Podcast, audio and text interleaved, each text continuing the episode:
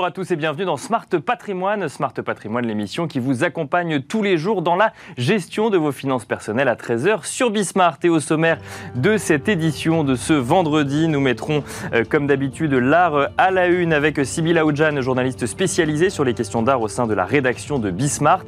Et nous aurons ensuite le plaisir de recevoir Edwige Grenier, responsable mécénat culturel à la Fondation Bettencourt-Schweller, avec qui nous parlerons du marché de l'artisanat d'art. Et puis ensuite, dans Enjeux patrimoine, nous, vous parlerons de retraite. Nombreux sont euh, en effet les émissions que nous vous proposons sur les différentes façons de préparer sa retraite. Mais que devons-nous réellement faire le jour du départ effectif à la retraite? Comment déterminer le meilleur moment euh, pour partir et de quelle façon partir à la retraite? Autant de questions auxquelles nous répondrons avec Philippe Bainville, expert retraite au sein de l'assurance retraite. Bienvenue à vous tous qui nous rejoignez. Smart Patrimoine, c'est parti. Patrimoine thématique en partenariat avec l'Anacofi.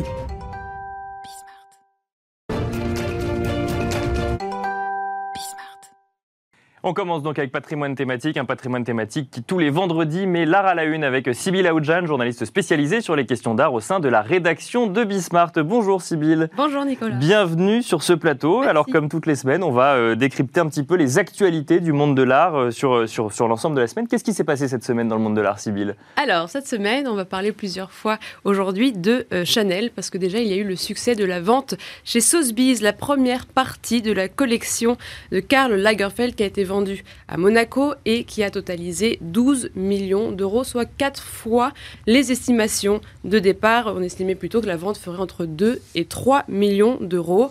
Alors là, ce sont plus de 500 lots qui ont été vendus et puis il y en aura tout autant pour la deuxième partie de la vente.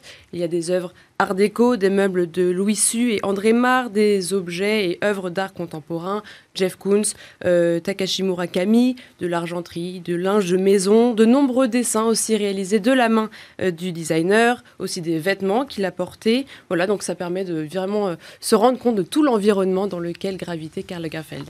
Est-ce que vous pouvez nous donner quelques exemples de prix qui ont explosé Oui, alors il y a eu par exemple une œuvre de, du, France, du peintre français Guy-Pierre Fauconnet, Vache Dash et sa laitière, peint en 1920 et cette œuvre a été vendue pour plus de 150 000 euros alors que l'estimation était plutôt comprise entre 4 et 6 000 euros. Et dans les mêmes prix, on a aussi trois carnets d'inspiration du couturier estimés entre 3 et 5 000 euros, vendus aussi plus de 150 000 euros. Donc voilà, cette euh, vente a été caractérisée de triomphe de la part de Sotheby's. Il y avait quand même 1400 enchérisseurs qui se sont enregistrés pour participer à la vente. Et donc la seconde partie s'achèvera le 15 décembre prochain. Alors on change radicalement de sujet maintenant et vous allez nous raconter une histoire digne d'un polar hein, ou de, des aventures d'Arsène Lupin. Un des plus grands collectionneurs d'art anciens a été arrêté, Sibylle. Oui, et puis il risque de ne plus jamais pouvoir acheter d'œuvres de sa vie. C'est le procureur du district de Manhattan qui a annoncé que Michael Steinhardt, l'un des plus grands collectionneurs d'art anciens du monde, a rendu 180 antiquités volées euh, d'une valeur totale de 70 millions de dollars. Alors euh, c'est le procureur a imposé une première interdiction à vie d'acquérir des antiquités. Selon les enquêtes, les pièces ont été, qui ont été saisies ont été pillées euh, et sorties illégalement de 11 pays. Elles appartenaient à, des, à 12 réseaux de criminels de contrebande et puis aussi leur provenance n'était pas vérifiée alors qu'elles étaient vraiment insérées dans le marché de l'art. Et donc selon les États-Unis, les 180 pièces seront renvoyées rapidement au pays euh, de provenance. 11 pays, 12 réseaux criminels de contrebande. Comment est-ce qu'ils ont fait pour déceler un réseau d'une telle ampleur, euh, Alors l'enquête remonte, Nicolas à 2017. Le point de départ, en fait, c'est une suspicion autour d'une œuvre qui était une tête de taureau volée au Liban durant la guerre civile libanaise. Et euh, on a remarqué que l'enquête remarque que Steinhardt avait acheté la statue plusieurs millions de dollars. Et donc à partir de cela, ils ont réussi à détricoter tout son réseau d'œuvres d'art acquises de manière illégale. Et ça pose un certain nombre de questions sur le suivi des origines des œuvres d'art, euh, qui sont des vraies œuvres d'art, mais on essaye de, suivre également la provenance. On change radicalement de sujet. Euh, le Met acquiert de nouvelles archives, Sybille. Voilà, je voulais vous parler d'une collection de photos qui entre au Met, euh, donc ce, musée euh, immense, avec le studio euh, Muséum de Harlem. ils ont annoncé la création d'une archive du photographe James van der Zee, archive qui permet de conserver, de fournir un accès public complet au catalogue de l'artiste qui est décédé en 1983. Van der Zee a particulièrement documenté la vie d'Afro-Américains à New York, particulièrement à Harlem. il a beaucoup travaillé sur la composition de l'image, la manipulation d'image, les accessoires, les mises en scène de studio. il était aussi très bon dans l'art du portrait. Et donc ce sont 20 000 tirages réalisés de son vivant, 30 000 négatifs et du matériel de studio qui rejoignent le Met. Et ce sera le troisième photographe à rejoindre le Met après Walker Evans et Diane Arbus. Et pour conclure, euh, vous vous en doutez, on va vous parler de NFT encore une fois, Sybille. Une fois n'est pas coutume, une semaine n'est pas coutume. C'est beaucoup trop dur de ne pas en parler, donc je vais être très rapide. Un chiffre à retenir, c'est 91,8 millions de dollars.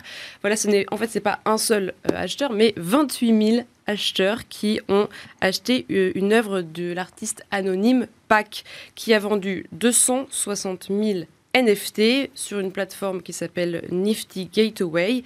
Et en fait, chaque acheteur a reçu un NFT chacun, mhm. mais en théorie, euh, toutes ces NFT peuvent être rassemblés pour faire une seule œuvre qui s'appellera The Merge. The Merge.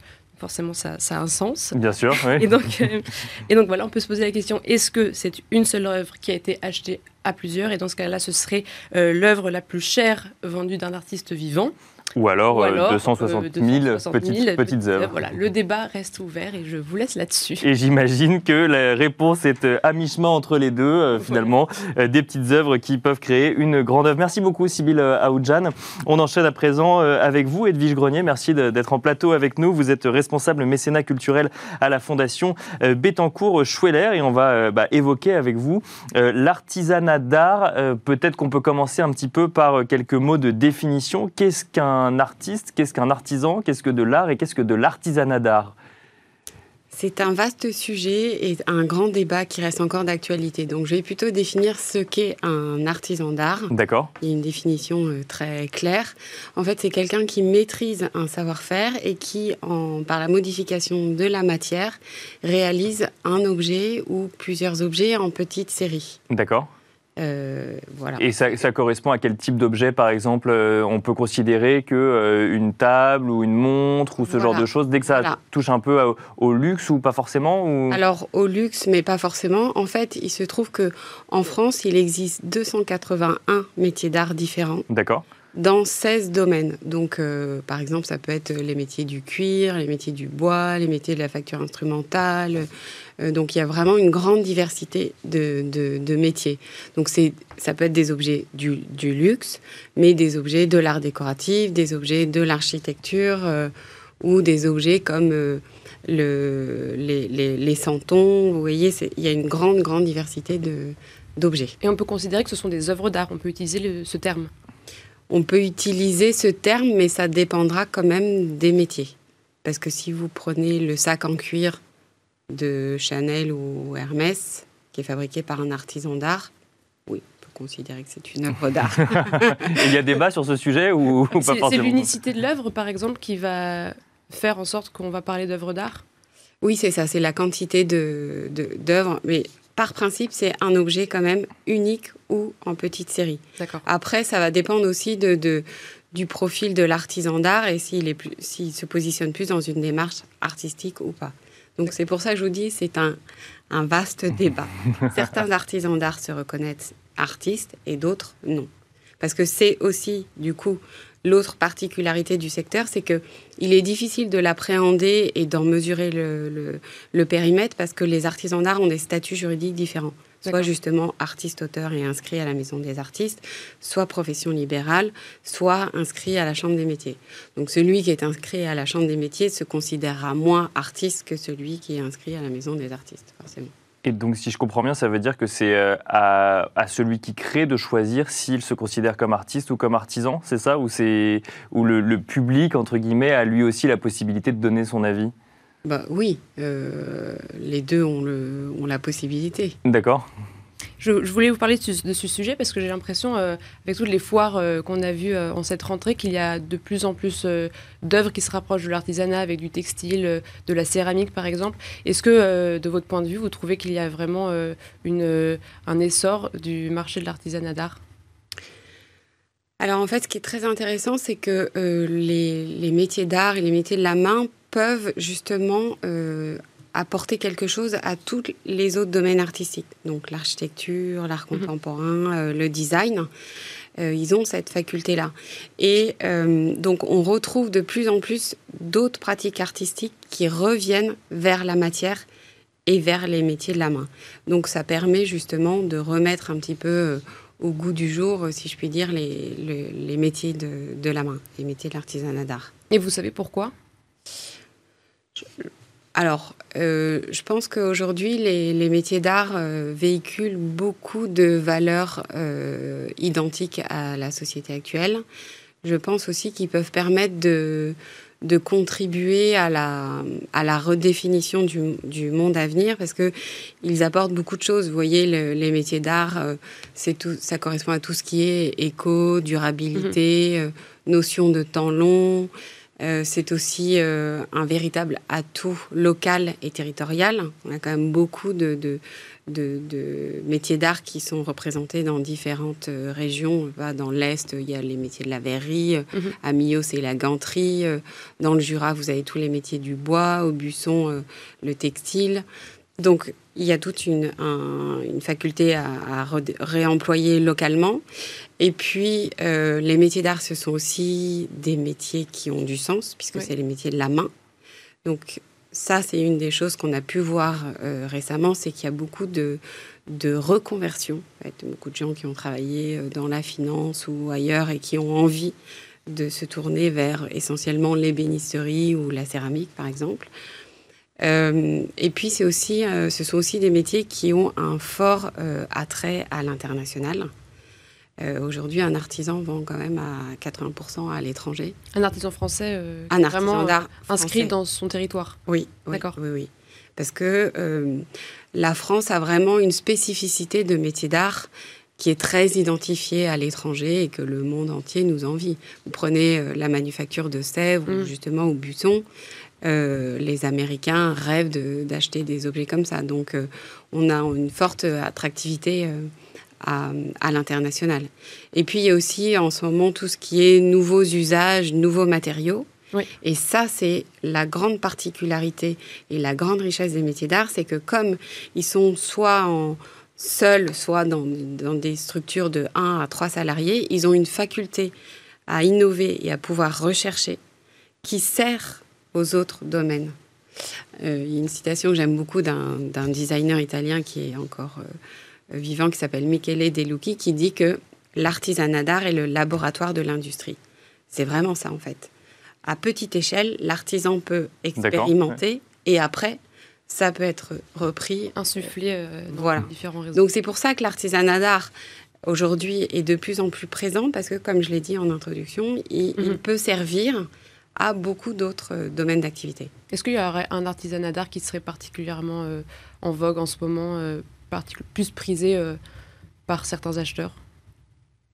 C'est difficile à dire. On voit beaucoup, si vous parlez, quand vous parliez de, de la FIAC ou de Art Paris, on voit quand même beaucoup de céramique. Mhm. Je pense que c'est quand même un des grands, une des grandes pratiques euh, des métiers d'art qu'on voit beaucoup sur le marché.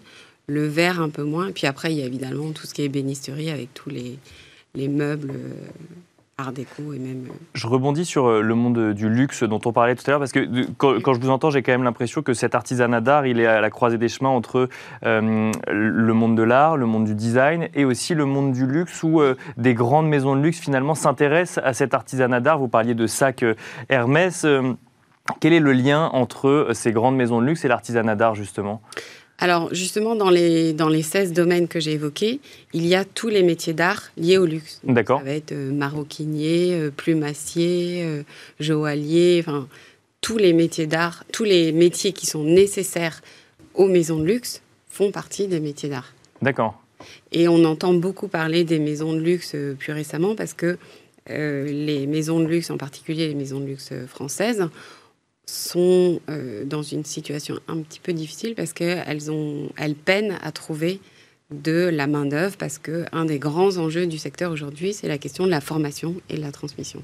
Est-ce que ce seraient les maisons de luxe qui permettraient de soutenir euh, le secteur de l'artisanat d'art ou euh, au contraire, ce serait mieux de, structurer la filière pour qu'ils trouvent leurs acheteurs de manière indépendante et de se diversifier justement du luxe?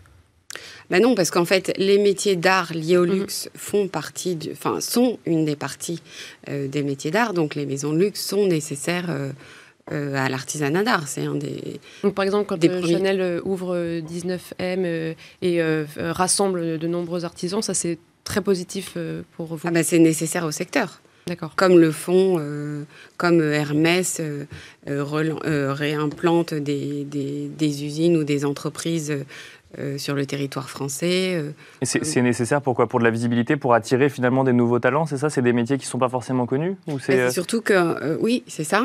Et c'est surtout qu'ils recréent les, filières de formation en fait en, en, lien avec leurs propres besoins. Bien sûr. Mm. Donc Hermès va trouver les maroquiniers qui vont pouvoir fabriquer les objets dont ils ont besoin. Parce que c'est une autre spécificité de l'artisan d'art, c'est que il maîtrise la fabrication de l'objet du début à la fin. Contrairement effectivement à un processus industriel, et ce qui le rapproche plus finalement d'un processus artistique dans la création euh, de, de l'artisanat d'art? Merci beaucoup Edwige Grenier. Je rappelle que vous êtes responsable mécénat culturel à la Fondation Bettencourt-Schweller.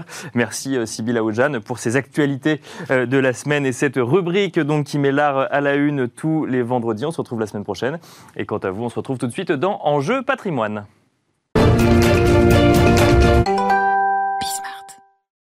Et c'est parti à présent pour Enjeu patrimoine où nous allons nous poser la question des différentes démarches à effectuer lorsqu'il s'agit de partir à la retraite. Et oui, partir à la retraite, cela s'anticipe et ce jusqu'au dernier moment. Alors euh, cela peut paraître antinomique, mais c'est pourtant vrai. Lorsque l'on voit la date approcher, on se dit que tout est réglé et pourtant, il faut tout de même se poser un certain nombre de questions afin de savoir dans quelles conditions on prendra effectivement sa retraite. Et pour en parler, nous avons le plaisir de recevoir Philippe Bainville, expert retraite au sein de l'assurance retraite. Bonjour Philippe Bainville. Bonjour. Merci d'être avec nous. Vaste sujet, les démarches euh, pour euh, prendre effectivement sa retraite. C'est vrai que dans cette émission, on en parle souvent. On nous explique souvent qu'il faut commencer à préparer sa retraite des 30 ans, des 40 ans, des 45 ans, avec divers placements ou autres. Mais euh, l'arrivée à la date fatidique où on va partir à la retraite, ça s'anticipe également. Quelles sont les démarches qu'il faut effectuer et quelles sont les questions qu'il faut se poser? Alors, ce qu'on pourrait se dire, c'est que les démarches pour la retraite, on les fait qu'une fois. Mhm. Donc, c'est vrai que ça peut être un peu anxiogène. Et pour réussir son passage à la retraite, il faut l'anticiper, le préparer. Nous, on va plutôt conseiller de le faire aux environs des 55 ans, un peu avant ou un peu après. Et c'est vrai que si on le prépare bien ce départ, on va se garantir une, des démarches simplifiées, rapides, euh, et on s'évitera l'angoisse qu'on peut avoir si en effet on s'y prend à la dernière minute. Alors je vais, je vais vous faire sourire, mais on pourrait se dire que la retraite c'est simple, il suffit d'avoir l'âge légal et d'avoir le nombre de trimestres et puis c'est réglé, ou c'est plus compliqué que ça? Alors ça c'est la théorie, c'est vrai qu'il faut l'âge légal, l'âge légal c'est l'âge minimum à partir duquel on peut partir, et puis le nombre de trimestres qui va dépendre de son année de naissance, mais en fait si on n'a pas vérifié avant si ce qui est enregistré dans son relevé de carrière, le relevé de carrière, c'est un peu la photographie de la carrière qu'on a eue. D'accord. Ça inclut autant l'activité que le chômage, la maladie. Et ce sont ces données-là qui vont permettre de déterminer combien de trimestres vous allez avoir. Et donc, est-ce que vous les avez euh, à l'âge souhaité, mhm. l'âge légal, pour l'âge minimum Et puis, quel sera le montant? C'est un peu les deux questions quand et combien? Et c'est là que nous, on va pouvoir vous aider. Et on le fera euh, volontiers, puisque ça va aussi nous aider à nous pour vous rendre le meilleur service. Ce relevé de carrière, euh, on doit le tenir nous-mêmes On peut le trouver quelque part euh, L'assurance retraite le tient pour nous Comment ça fonctionne? Le droit à l'information qui a été mis en place en 2003, il, il, oblige les, les, régimes de retraite à vous adresser ce document tous les 5 ans à partir de 35 ans. Mais en effet, vous pouvez le consulter gratuitement, simplement. Vous créez votre, votre, votre espace personnel sur l'assurance-retraite.fr et vous allez pouvoir aller constater ce qui a été enregistré du premier job, votre job d'été, euh, à votre activité là actuelle. Euh, et c'est ça qui va permettre éventuellement d'aller pointer ce qui pourrait manquer. Et c'est le premier travail, c'est ce qu'on va appeler la reconstitution. Vous allez nous signaler ce qui pourrait manquer. Et alors pour le coup, si jamais il y a quelque chose qui manque, on a n'importe quoi, une fiche de paye pour prouver qu'effectivement on a travaillé à ce moment-là ou un certificat employeur Selon la situation, selon ce qui va possiblement poser problème, on va vous, on va, vous demander certains justificatifs. Et puis il y a certaines activités, certaines euh, euh, périodes qui en effet ne figurent pas sur le relevé, une activité à l'étranger, les trimestres pour enfants auxquels on a droit. Donc il y a de toute façon un travail qui est à faire avec nous, et ça on le fait en amont, et on va pouvoir ensuite vous, vous, vous remettre une estimation ou des estimations de retraite aux différents points de départ souhaités, et comme ça la personne pourra faire le choix éclairé sur à quel moment je dois partir et à quel montant? C'est ça, vous nous l'avez dit, les deux grandes questions, c'est quand et combien? Euh, deux questions et pour autant une multitude de réponses, puisqu'ensuite, en fonction de la réponse au quand ou au combien, on va pouvoir ou partir à la retraite euh, plus tôt, ou partir à la retraite à la fin finalement de la cotisation, ou alors parfois avoir des solutions un peu hybrides, donc part à la retraite mais on continue à travailler.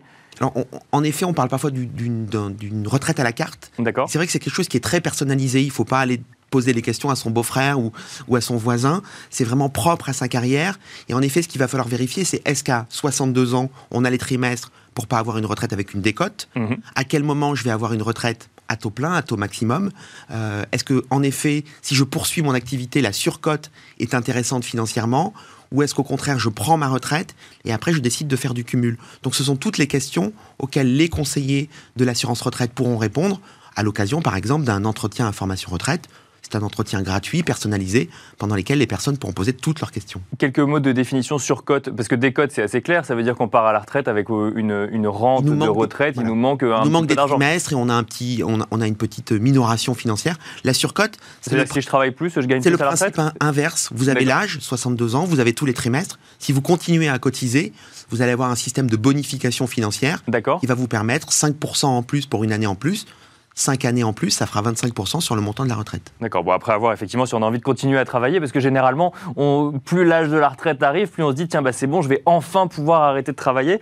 Euh, est-ce qu'il faut se lancer pour autant comme ça euh, dans la retraite, j'ai envie de dire, sans, sans réfléchir? Alors c'est vraiment là qu'en effet l'échange avec, avec les caisses de retraite et avec l'assurance retraite quand on a été salarié ou, ou travailleur indépendant est, est, est important, parce qu'on va pouvoir déterminer en effet quelle est pour vous, en fonction de votre situation, est-ce que vous avez encore des enfants, est-ce que votre compte ou votre compagnon travaille encore? Est-ce que vous souhaitez vous installer à l'étranger? On va pouvoir répondre à toutes ces questions-là et essayer de vous apporter les réponses pour que vous fassiez le meilleur choix et en effet que vous anticipiez, pas trop, pardon, euh, parce qu'en effet il peut y avoir un peu une euphorie de partir et, ce qui est quand même important, c'est de savoir quel sera le revenu de remplacement qui vous engage sur 20, 30 ou 40 ans. Vous voyez des retraites qui se passent mal ou qui sont mal préparées, ça arrive?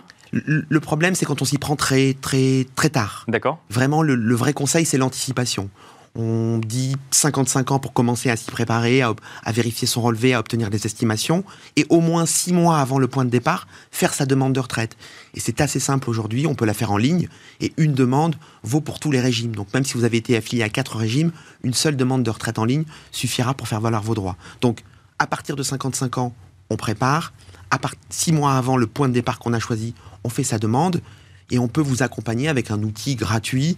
Euh, c'est vraiment un service qui va vous permettre à partir de 55 ans d'avoir des rappels par SMS et par mail de toutes les démarches que vous devez faire pour ne pas oublier euh, à un moment une étape pour vous permettre un, passage à la retraite simplifié. C'est ça, et dans l'anticipation, il faut quand même pas oublier qu'il y a une baisse de revenus à la, à la retraite euh, et euh, que cette baisse de revenus, elle n'implique pas que le salaire, mais tous les avantages qu'on pouvait avoir quand on travaillait dans l'entreprise, qui pouvaient contribuer directement ou indirectement au revenu. Une euh, voiture de fonction qui est financée par l'entreprise, des tickets restaurants, des chèques vacances ou autres, qui là, d'un coup d'un seul, tout ça, ça n'existe plus à la retraite pour le coup. Mois, en effet, 13e mois, oui. En effet, ça se prépare. C'est une autre vie avec d'autres revenus, un revenu de remplacement qui va dépendre en fonction de son parcours.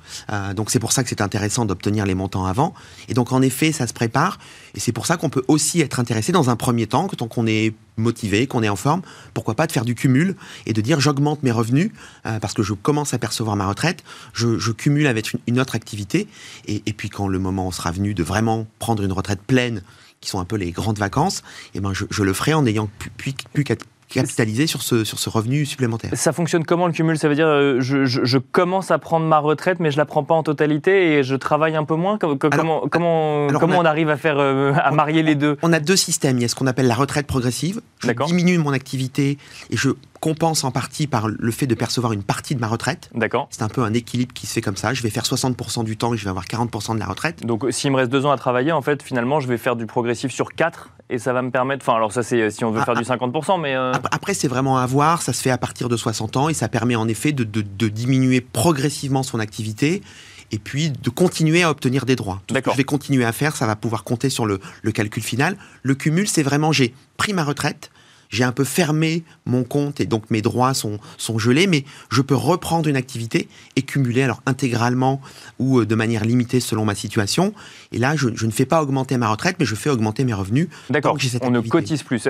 si on, cotise, on cotise, mais on ne cotise plus pour sa retraite. On cotise pour le système de solidarité. Donc si on fait du progressif, là pour le coup, on cotise, continue à cotiser pour sa retraite et ça permet de diminuer en fait le, le, le, temps de travail sur une semaine puisque du coup on a pris une partie de sa retraite mais on continue à travailler alors que dans, dans l'autre cas on décide de prendre sa retraite mais euh, on va avoir une activité à côté. Exactement. C'est deux logiques différentes et la retraite progressive ça peut, ça peut permettre un passage comme ça un peu moins brutal, et puis parfois un passage de relais, le fait de pouvoir former la personne qui, qui arrive. Donc c'est plutôt intéressant, et pour le futur retraité ou qui est encore salarié, et pour l'employeur. Et dans les échanges que vous avez, ou même dans les personnes que vous voyez partir à la retraite, vous constatez que c'est plutôt des euh, départs, euh, entre guillemets, d'un coup d'un seul à la retraite, ou la retraite progressive, ou le cumul sont des choses, qui, des solutions qui sont souvent envisagées? Alors le cumul, c'est un, un, dispositif qui a plutôt du succès. D'accord. Euh, et c'est vrai que c'est parfois des gens qui ont été salariés, qui veulent commencer une activité d'indépendant, par exemple. Mhm. C'est complètement, complètement autre chose. la retraite progressive, c'est un dispositif qui est très intéressant, mais qui est peu connu. Donc dès qu'on peut en parler, c'est intéressant de, de, le faire savoir, parce que si vous êtes déjà à temps partiel et que vous avez 60 ans, vous pouvez bénéficier d'une partie de votre retraite. Et en gros, c'est. Et rester à temps partiel pour le coup Exactement. Donc c'est intéressant quand on peut diminuer son activité, mais parfois on est déjà à temps partiel et on peut augmenter ses revenus avec la retraite progressive. Donc c'est pour ça qu'il ne faut pas hésiter à poser ces questions. Euh, et ça se fait par téléphone, euh, par mail, en rencontrant nos conseillers. Et c'est vraiment du cas par cas et il faut surtout pas hésiter voilà, à poser les questions, il n'y a pas de questions bêtes et nous on essaiera d'apporter les meilleures réponses. Alors pour, pour, euh, pour, conclure ou pour finir, Philippe Bainville, euh, quelles sont les meilleures façons de préparer sa retraite euh, à 30 ans, à 40 ans ou à 55 ans puisque vous nous disiez que c'était l'âge où il fallait commencer à regarder ça de manière plus, plus précise? Alors 35 ans ou avant, ça peut être de la curiosité, on le conseille, créez votre compte, c'est gratuit, c'est très facile. Parce qu'il faut créer un compte Il faut créer un compte, c'est assez facile sur en quelques clics, vous allez créer un compte parce que ce sont des informations personnalisées. Vous allez, vous allez pouvoir accéder à votre carrière. C'est plutôt Au relevé de carrière dont on parlait tout à l'heure. carrière, exactement. C'est plutôt une bonne surprise. Vous allez voir des jobs d'été, des choses que parfois on a pu oublier. Donc quand on le fait très tôt, ça permet comme ça un premier pointage. Et puis en effet, euh, à partir de 45 ans, si on a un projet d'expatriation, et plus généralement à partir de 55 ans, parce qu'à partir de 55 ans, on va pouvoir vous, vous remettre des estimations c'est pas des simulations, c'est vraiment des estimations qui sont réalisées à partir de ce que vous avez fait. Si vous avez travaillé entre 20 et 55 ans, bah, sur une retraite que vous prendrez après 42 ans, on a déjà 35 ans d'enregistré, donc on est très proche du montant que vous aurez. Et là, on peut affiner et voir avec vous si en effet les conditions sont remplies à 60, à 62. Est-ce que c'est plus intéressant à 65 Et pourquoi pas jusqu'à 70 hein? la mise à la retraite d'office, c'est impossible avant 70 ans. Donc on peut travailler jusqu'à 70 ans et surtout ce que vous nous dites. Ou plus, ah, oui, bah, effectivement, mais on cumule dans ces cas-là. Ou, si votre employeur il est d'accord, on, peut aller au-delà de 70 ans. Ou quand on est chef d'entreprise pour le coup, Par exemple, éventuellement. bien sûr, bien sûr. Et, on rappelle effectivement que c'est pas parce qu'on a un ami ou un beau-frère euh, ou une belle-sœur qui a une carrière à peu près similaire euh, en théorie euh, que pour le coup les, les, conditions de départ à la retraite seront les mêmes. Ouais, c'est un, un, grand sujet au moment là des, des fêtes. Alors il y aura peut-être le Covid, mais il y a aussi le passage à la retraite. C'est un grand classique. On peut en discuter, mais en effet, il vaut mieux se faire conseiller par les gens de, de l'assurance retraite, qui pour le coup vraiment feront le point en, fonction de votre parcours, et deux parcours qui semblent parfois très proches peuvent avoir quand même des différences qui sont notables. Et c'est leur métier, euh, donc euh, autant les écouter. Merci beaucoup Philippe Bainville, expert retraite au sein de l'assurance retraite. Merci à vous également de nous avoir suivis et je vous donne rendez-vous lundi pour un nouveau numéro de Smart Patrimoine à 13h sur Bismart.